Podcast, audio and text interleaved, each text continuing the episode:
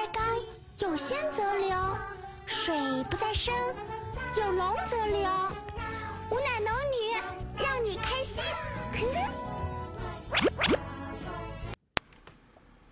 猪猪，你说我穿什么衣服出去约会会显得我更年轻呢？呃，我想想，开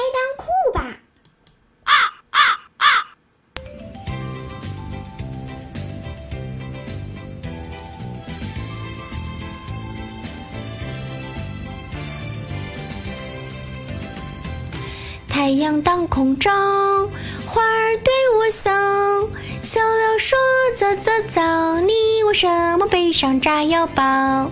我去炸学校，老师不知道，电着了，赶快跑，轰隆一声，学校不见了。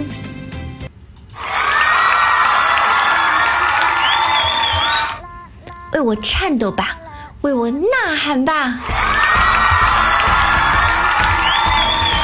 有没有觉得今天的开场有一点特别呢？我可是把我第一次这样的声音、这样的唱歌方式献给了萌妹 Q 弹耶！嗨，各位小可爱们，大家周一好啊！这里是由米之音工作室出品的萌妹 Q 弹，请点击节目专辑的订阅按钮。我们的粉丝 QQ 互动群是二二幺九九四九。如果你喜欢我们的节目呢，不要忘记了评论、转采还有打赏哦。又是好久不见啊，对不对？一周没见了，有没有一日不见如隔三秋的感觉呀？别说话，我知道你们没有。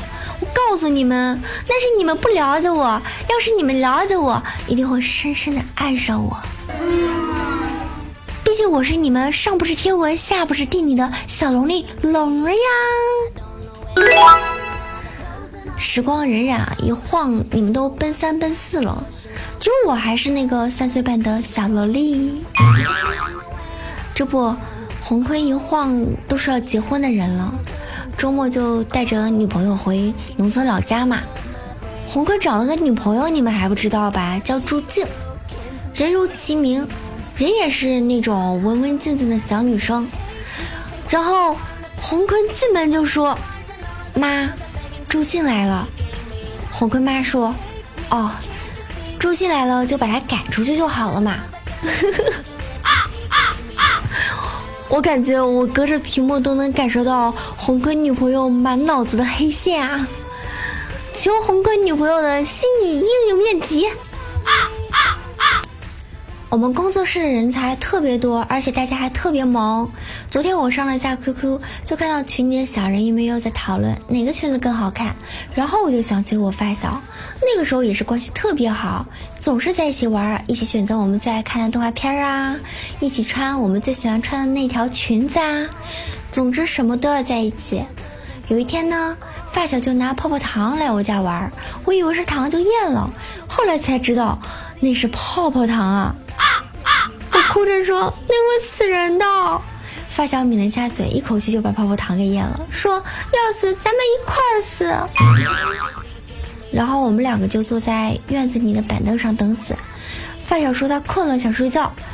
我觉得他快死了，我抽了他几个巴掌，告诉他：“你不能睡，不然就起不来了。”后来我也有困意了，然后我俩就互相抽大嘴巴子。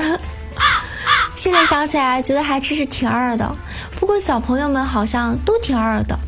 我小学那个时候，老师就叫班里的一个男孩子跳个舞，他弱弱的说了一句：“我不会。”老师就说：“男孩子要自信一点，大胆一点。”结果他嚣张的喊了一句：“老子不会！”老师当时脸就绿了呀，小样儿，这么不给我面子！家长会你就瞧着吧。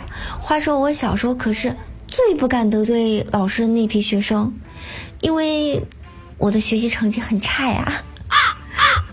看到老师都会躲得远远的。划重点，可能成绩差的孩子都这样。但是我们以前的数学老师就对我特别好，每次讲完一道题都会问我：“你听懂了没有啊？”直到现在我还很感恩。过年的时候我就买好了礼物去他家看望他。我就问他为什么以前那么关心我，结果他说我讲的题如果连你都懂了，其他同学应该就没有问题了。你们啊，说好的关爱少女、慈祥温柔的老师形象呢？怎么突然间人设形象就倒塌了？有木有？请还给我一个充满憧憬的童年。不知道你们还记不记得童年时期的噩梦——寒假作业呀？我小时候最讨厌做寒假作业了。每次看到寒假作业本上的“寒假快乐”，我感觉到深深的无力，总觉得他在嘲笑我。你看，寒假又没得玩了吧？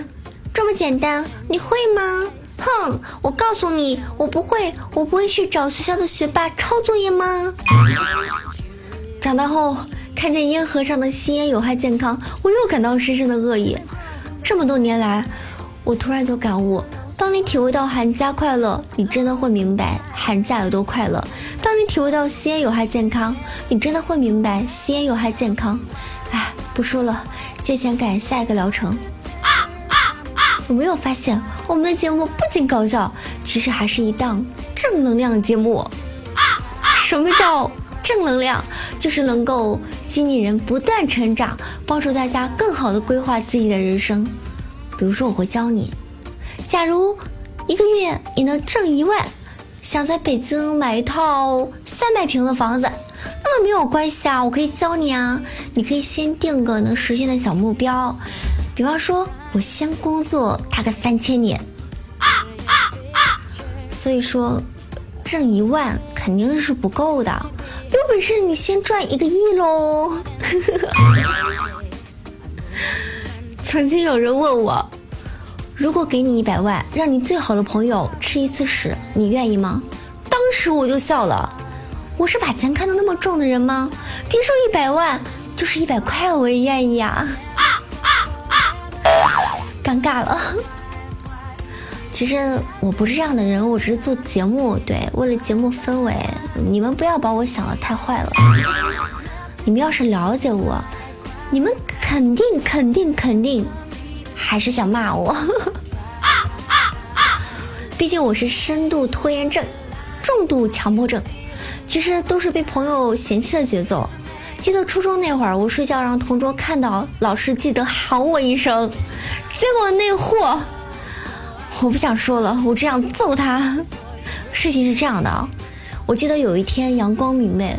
下午第三节课是生物课，然后我趴着睡了一会儿，一觉醒来，第四节课自习课就开始了。同桌就对我说：“你睡觉的时候好像叫了某个男生的名字哟。”从那以后上课我再也不敢睡觉了，直到毕业那天我才知道我被那货给套路了，套路了。为什么受伤了总是我？唉，小时候的事儿我闭着眼睛都能讲一箩筐。而且还有很多都是从大人那里听来的。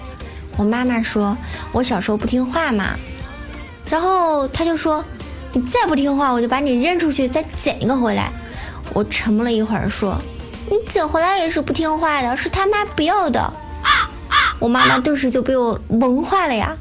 我妈对我特别特别宠，但有时候又会让我瞬间石化。有一次，我妈挖了一勺西瓜没拿稳，就。掉地上了，他捡起来非要往我嘴里塞，看见我很诧异的看着他，突然就反应过来，笑着说：“哎，不好意思啊，我还以为是你小时候。”我突然感觉胸口有点疼。但愿那些美好的回忆让它变成贝壳，串联在属于我们的记忆里。但是生活还是要继续，时间让我们从一个小朋友变成青春少年，再变成一个青年。但愿岁月安好，一切都能变得更加的明媚。你好，我就是这样的一个鸡汤少女。今天你喝鸡汤了吗？说了这么多小时候的事儿，你们还记得大学时候的趣事儿吗？刚上大学的时候，刚进学校，学校让我们填一份自我介绍，里面包括体育项目。同情的告诉我，你不要写那种运动会会用到的项目，不然以后运动会会让你强迫参加。于是我们写的是高尔夫、网球、滑雪之类的。本来想转过身去提醒后面玩的好的男生，结果我看到他写的体育强项是双脚踩灯泡。胸口碎大石。各位可以脑补一下，如果这一次评论达到两百，我也不会给你们表演胸口碎大石的。不过你们要是喜欢我们的节目，不要忘记了关注一下迷之音，关注一下迷之音龙力哦。上期节目中呢，我跟大家说过，要你们给我收集段子，结果真的小朋友就给我留了几个段子，我们来听一下秘密的段子啊。医生问病人是怎么骨折的，病人说。我觉得鞋子里有沙子，就扶着电线杆抖抖鞋。TMD 有个混蛋经过那里，以为我触电了，便抄起了木棍，给了我两棍子。咪咪啊，以后我们遇到这种人，见一次打一次。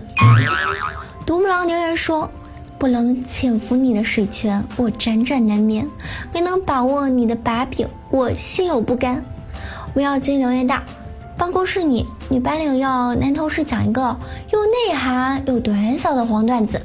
男士沉思片刻说：“你是锄禾，我是当午，所以锄禾那啥当午。”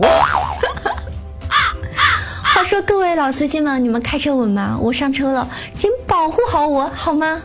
我还小，你们不要乱讲话，小心带坏小朋友。啦啦啦啦啦啦！我是讲段子的小行家，一不小心就要结束我们的节目呀。为了让节目更有涵养、更有营养，我决定亲手为你们喝一碗鸡汤。放心，没有毒。人生最美好的事情就是每天早晨都能看到生活赐予我们的那一米阳光，这才是生命最美好的开始。如若生命是一场花开的过程，让我们学会赏花浅笑，淡看风月，听鸟语流转。沐浴生命的阳光，让心灵之花静静的绽放，让花开花落一样的美丽，让生命一样的美好。好了，期待我们下次的甜蜜遇见，我相信一定是如花般的美丽。放心，我绝对不是如花。下周再见啦，biu biu。